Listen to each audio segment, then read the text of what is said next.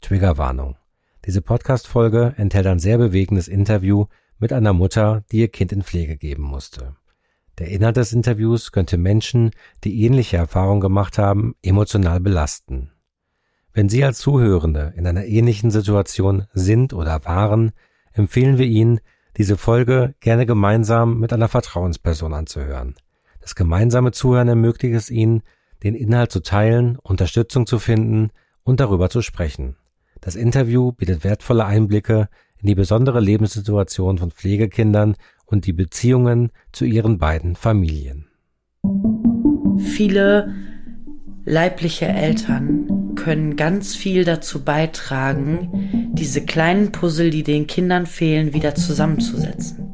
Und ich glaube, dass das auch Pflegeeltern helfen kann, ähm, mit dem Kind eine Familie zu werden, indem man den Müttern oder Vätern die Chance gibt, etwas dazu beizutragen und nicht einfach vergessen zu werden in irgendeiner Art und Weise. Ich glaube, vielen, vielen äh, leiblichen Eltern geht das so. Ja. Netzwerk Pflegefamilien, der Podcast. Herzlich willkommen zu einer neuen Folge unseres Podcasts Netzwerk Pflegefamilien. Mein Name ist Steffen Sug und heute möchte ich mit Ihnen einen Perspektivwechsel wagen und einen Blick auf die Geschichte der Eltern von Pflegekindern werfen. Die heutige Folge trägt den Titel Pflegekinder haben zwei Familien. In der Welt der Pflegefamilien gestaltet sich der Kontakt, den ein Pflegekind zu seinen Eltern hat, unterschiedlich. Während es bei einigen Pflegekindern so gut wie keinen Kontakt gibt, halten andere den Austausch beispielsweise über Briefe aufrecht. Viele Pflegekinder haben jedoch zusammen mit ihren Pflegeeltern regelmäßige Besuchskontakte mit den Eltern des Kindes. Mit dieser Folge möchten wir Berührungsängste abbauen und ein tieferes Verständnis schaffen, indem wir einen Perspektivwechsel vornehmen. Es ist wichtig zu erkennen, dass Eltern ihre eigenen Gründe und Geschichten haben, warum die Erziehung ihrer Kinder nicht so verlaufen ist, wie sie es sich gewünscht haben. Es gibt verschiedene Faktoren wie persönliche Herausforderungen, psychische Belastung oder unzureichende Unterstützungssysteme, die zu diesen Situationen geführt haben können. Das bedeutet nicht, dass sie ihre Kinder nicht lieben oder nicht das Beste für sie wollen. Es ist wichtig, diese Perspektive zu verstehen und so Vorurteile abbauen zu können. Das heißt überhaupt nicht, Geschehenes zu entschuldigen, zu verdrängen oder zu vergessen. Im Gegenteil.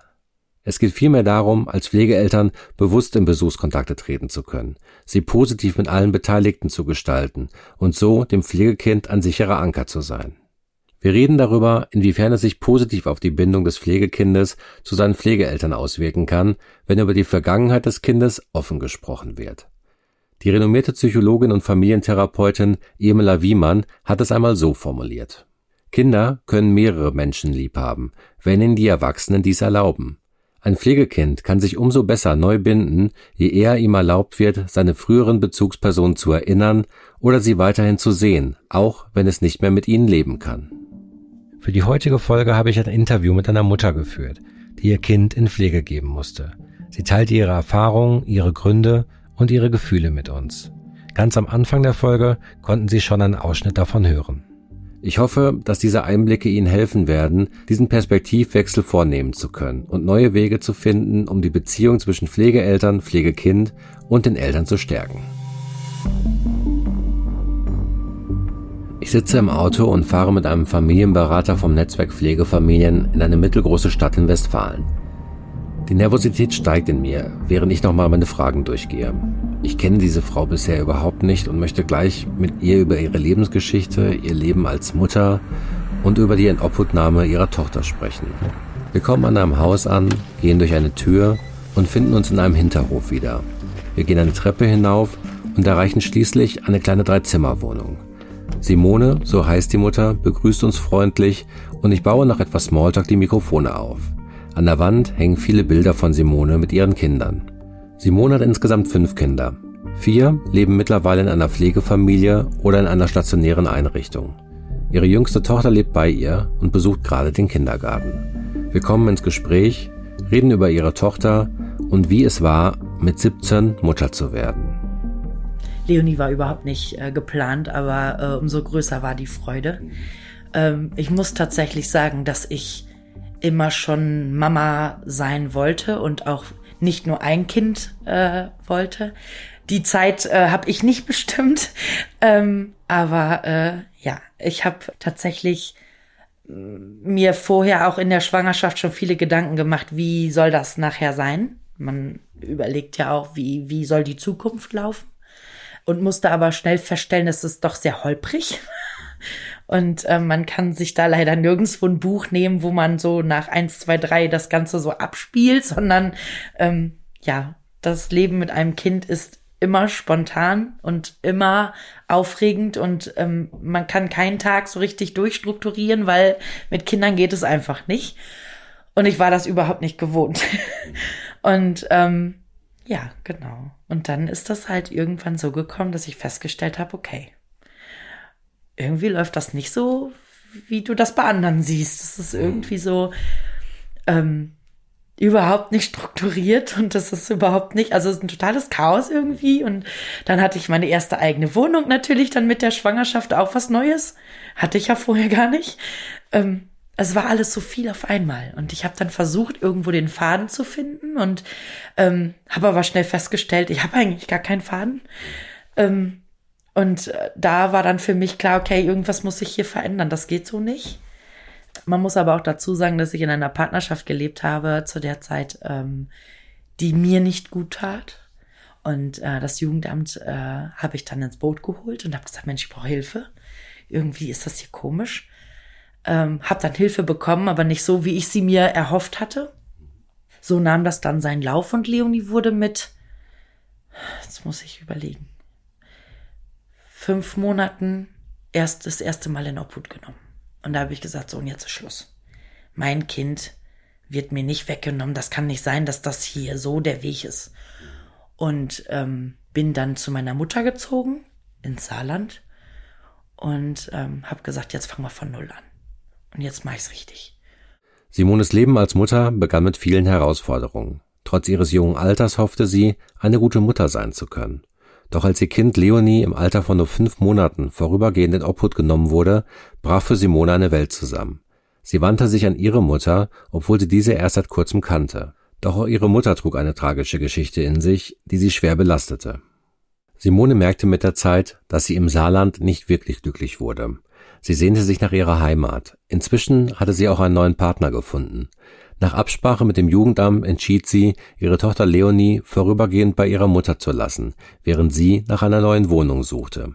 Doch diese Entscheidung brachte neue Herausforderungen mit sich und führte zu Spannungen zwischen Simone und ihrer Mutter. Die Situation wurde komplexer und belastender für alle Beteiligten.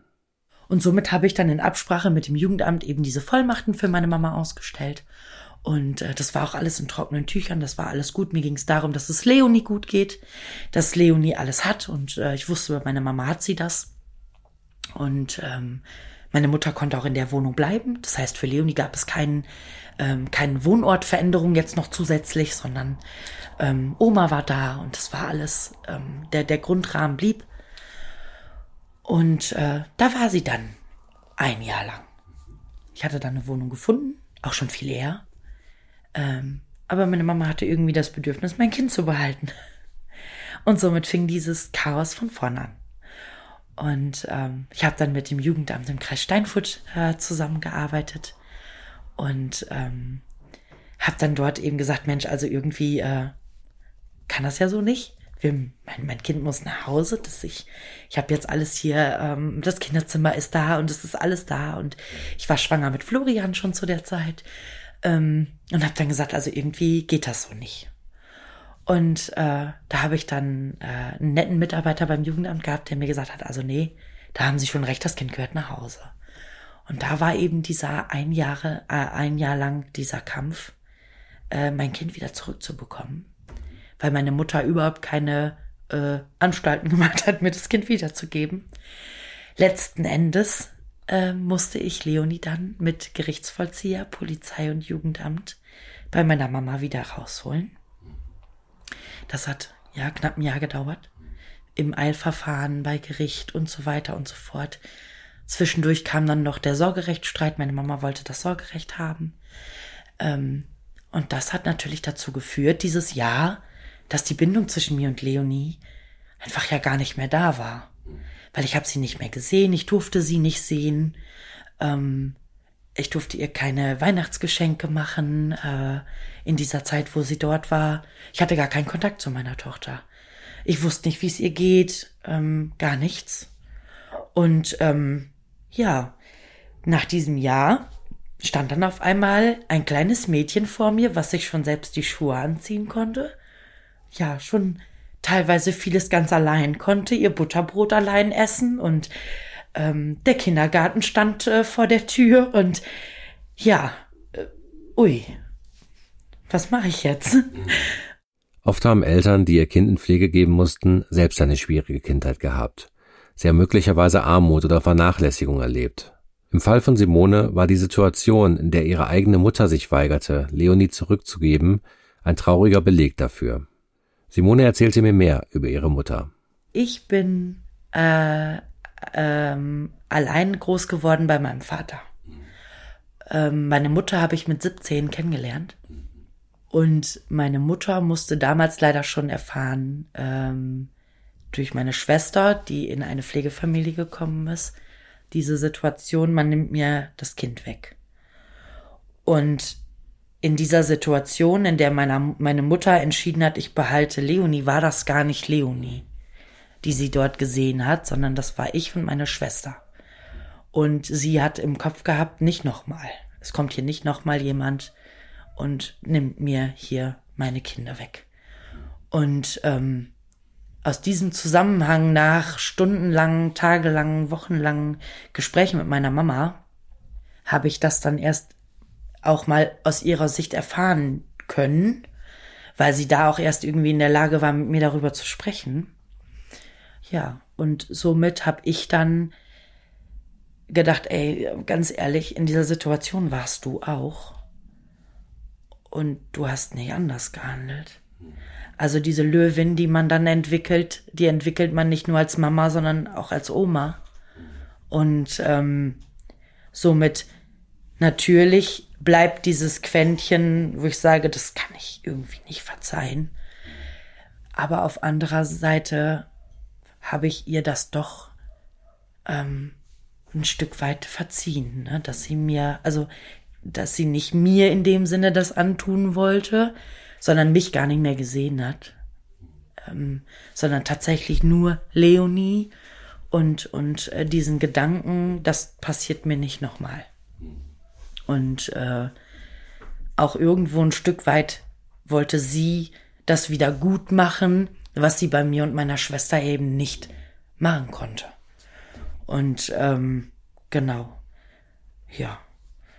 Die Geschichte von Simone geht in Ochtrup weiter, einer Stadt in der Nähe zur holländischen Grenze. Sie ist zum zweiten Mal Mutter geworden und lebt mit ihrem Lebensgefährten Leonie und ihrem Sohn Florian zusammen. Um Unterstützung zu erhalten, haben sie eine sozialpädagogische Familienhilfe, SPFH, in Anspruch genommen, diese intensive Form der ambulanten Hilfe zur Erziehung kann Familien in schwierigen Zeiten unterstützen. Ja, ich habe dann, äh, wir hatten eine große Wohnung. Ähm, Florian sein eigenes Kinderzimmer, Leonie hatte ihr eigenes Kinderzimmer. Ähm, wir haben dann einen Kita-Platz gesucht, den haben wir auch relativ schnell bekommen. Leonie ist dann ganz normal in den Kindergarten gegangen. Ähm, Florian war ja noch zu klein für die Kita. Dann ist mein Partner, irgendwann hat er sich getrennt ist dann ausgezogen. Und ich war dann alleine mit Leonie Florian und schwanger mit Sebastian. Auch immer noch relativ jung.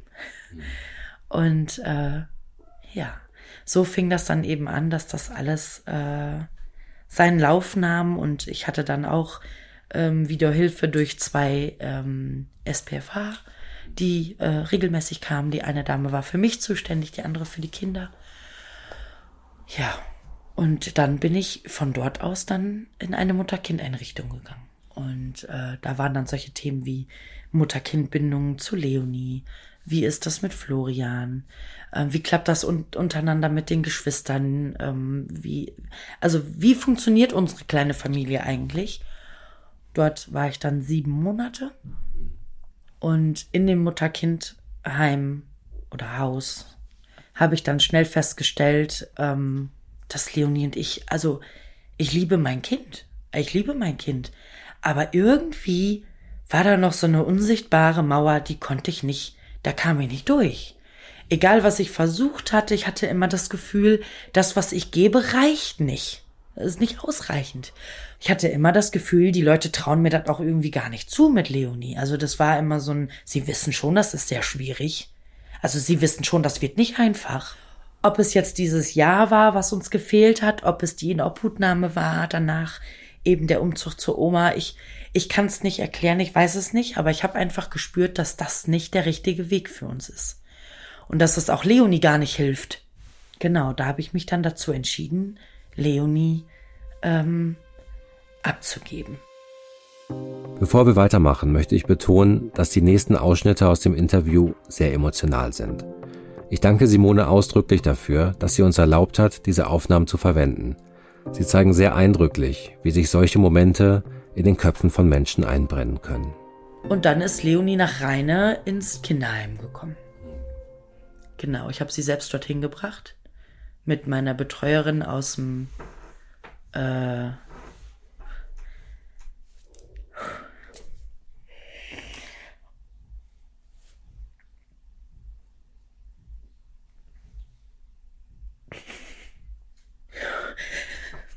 Das Problem ist, ich höre das Schreien, wenn ich darüber spreche.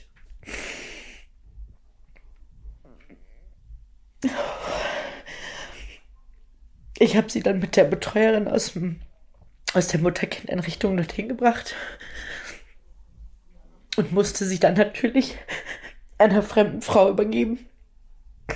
Und Leonie hat so geschrien und die hat so geweint. Und ich konnte nichts tun. Und ich habe dann immer wieder hinterhergerufen, was ist alles in Ordnung? Und hier passiert nichts. Und die Frau hat dann auch relativ schnell verstanden, dass am besten der beste Moment ist, jetzt zu gehen, weil sonst überlege ich mir das anders. Nimm mein Kind und hau ab. Und ähm, ich brauchte dann aber noch ein paar Minuten und habe dann vom Heim noch gestanden und habe noch eine geraucht und meine Betreuerin aus der Mutter-Kind-Einrichtung, die war auch total fertig. So eine Situation ist unsagbar schwierig.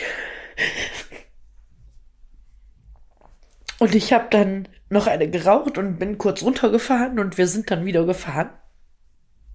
Ich hatte ja auch noch Florian. Und äh, bin dann wieder in die Mutter-Kind-Einrichtung zurück und äh, eine andere Mama, mit der ich mich super verstanden habe, wir sind auch heute noch immer im Kontakt. Ähm, die hat auf den Florian aufgepasst, natürlich mit Absprache der betreuten äh, Personen dort. Und ich kam dann wieder und das Erste, was er zu mir sagt, ist, Mama, Leo, das heißt die Leo, die ist jetzt woanders.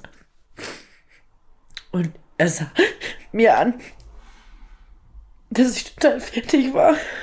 Das Einzige, was er dann sagte, war, Mama, liebe dir. Und das war so, ja. Und ich hatte dann erstmal gar keinen Kontakt mehr mit Leonie. Ähm, dadurch, dass sie sich dort ja erstmal eingewöhnen musste. Und äh, ich habe das auch verstanden. Also ich habe ihr auch den Raum gegeben. Es gibt bestimmt andere Eltern, die ähm, die Türen dort einrennen würden, aber es hätte uns nichts gebracht. Und dann musste ich mir Gedanken machen, wie geht Leonis Weg weiter?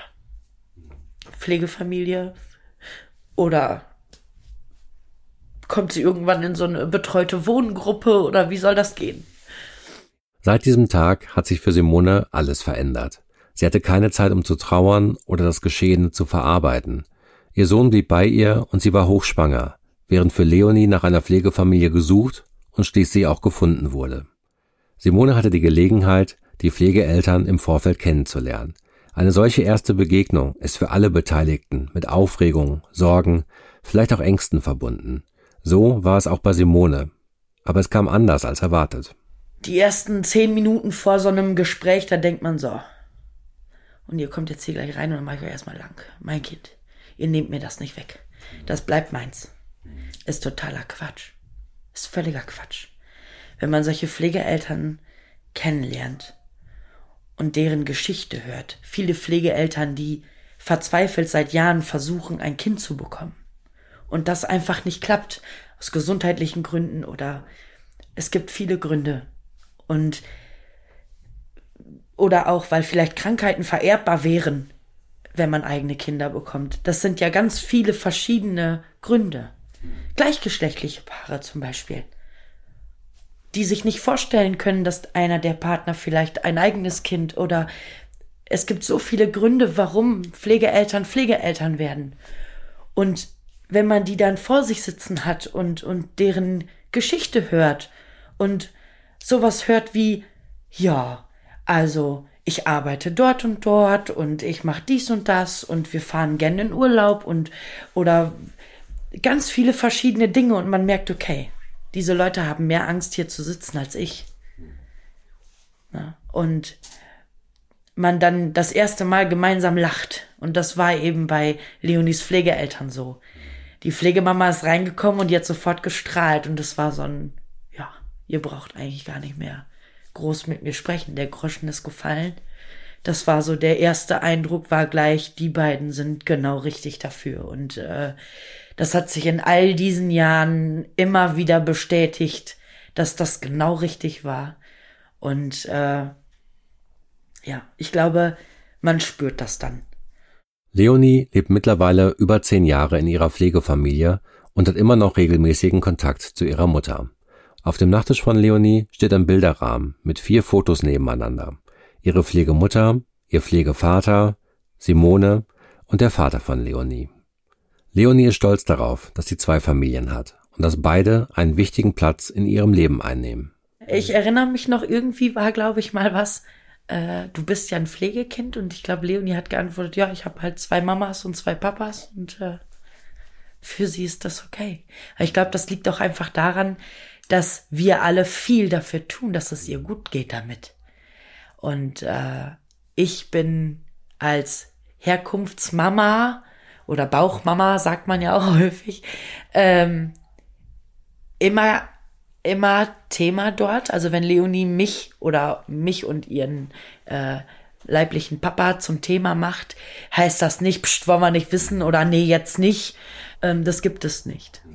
Aber ich glaube, das liegt auch einfach daran, wie geht die Pflegefamilie damit um, wie ist das System, ähm, wie geht der Träger damit um, also der Berater, wie, wie ist die Einstellung dazu und inwieweit existiert die Herkunftsfamilie noch?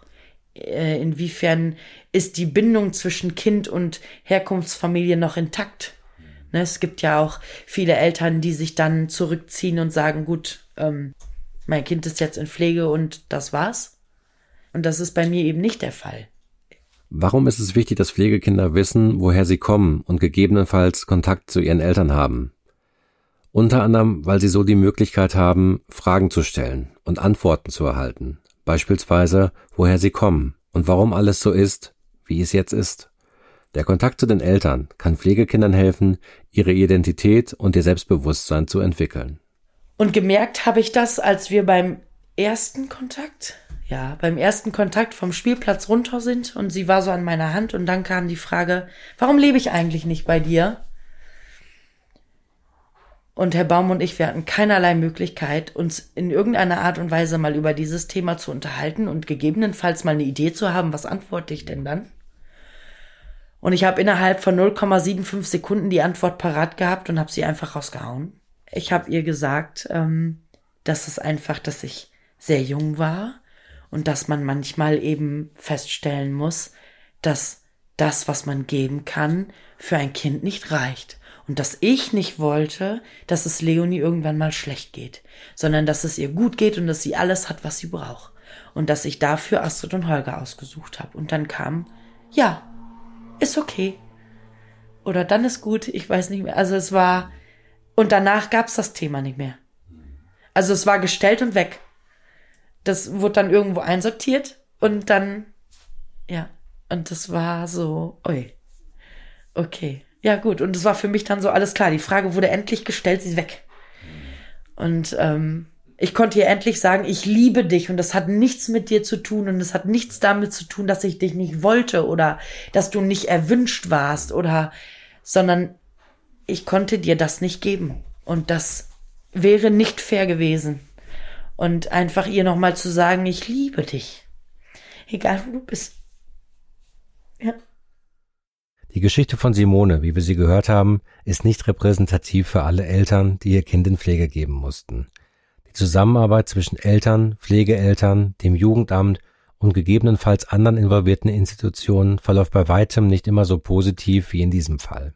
Die Realität ist komplex und von individuellen Umständen geprägt. Das Interview mit Simone hat mich tief berührt. Es hat mir noch einmal gezeigt, wie wichtig es ist, auch einmal die andere Seite im System von Pflegefamilien anzuschauen. Dass es da Eltern gibt, die ihre Kinder weiterhin lieben, Interesse an der Entwicklung des Kindes haben und die Bedürfnisse des Kindes sehen. Es hat mir auch noch einmal gezeigt, wie wertvoll es sein kann, als Pflegeeltern eine Brücke zu den Eltern des Kindes zu bauen und sich auf Augenhöhe zu begegnen. Der Kontakt zwischen Pflegeeltern, Pflegekind und Eltern, es ist ein Prozess. Ein Prozess, der nicht immer leicht ist und es durchaus Probleme geben kann. Es ist ein Prozess des Kennenlernens, des Abgebens, des Akzeptierens und des Trauerns. Ich hoffe, dass diese Folge Ihnen dabei geholfen hat, Ängste und Vorbehalte abzubauen und einen Perspektivwechsel vorzunehmen. Pflegekinder haben tatsächlich zwei Familien und es ist unsere Verantwortung, ihnen ein unterstützendes Netzwerk zu bieten. Damit endet unsere heutige Folge. Das nächste Mal reden wir darüber, wie Besuchskontakte für das Pflegekind angenehm gestaltet werden können. Wir werden Beispiele aus der Praxis zeigen und Pflegeeltern einige hilfreiche Tipps mit auf den Weg geben, wie sie ihr Pflegekind dabei gut und sicher begleiten können. Das letzte Wort soll allerdings Simone haben, mit einem Wunsch, den sie an Pflegeeltern hat und sie damit wahrscheinlich vielen Menschen, denen es ähnlich geht, aus der Seele spricht.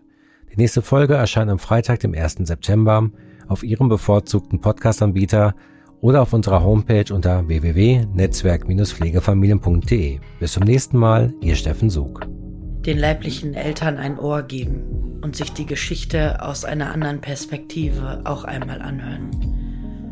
Und den Kontakt ähm, suchen, denn viele leibliche Eltern können ganz viel dazu beitragen, diese kleinen Puzzle, die den Kindern fehlen, wieder zusammenzusetzen. Ja. Und ich glaube, dass das auch Pflegeeltern helfen kann, ähm, mit dem Kind eine Familie zu werden, indem man den Müttern oder Vätern die Chance gibt, etwas dazu beizutragen und nicht einfach vergessen zu werden in irgendeiner Art und Weise. Ich glaube, vielen, vielen äh, leiblichen Eltern geht das so. Man ist ja quasi abgeschnitten. Man kriegt nur das mit, was man mitkriegen kann. Wir bringen die nicht mehr ins Bett, wir lesen dir nichts mehr vor, wir machen keine Hausaufgaben, wir ärgern uns nicht übers dreckige Zimmer, aber wir wollen trotzdem immer auch Scheißsachen hören. Wir wollen auch mal hören, Pubertät ist Kacke. Oder Hausaufgaben ist die absolute Katastrophe. Wir wollen kein Bilderbuch. Wir wollen einfach nur sehen, dass es unseren Kindern gut geht. Netzwerk Pflegefamilien, der Podcast.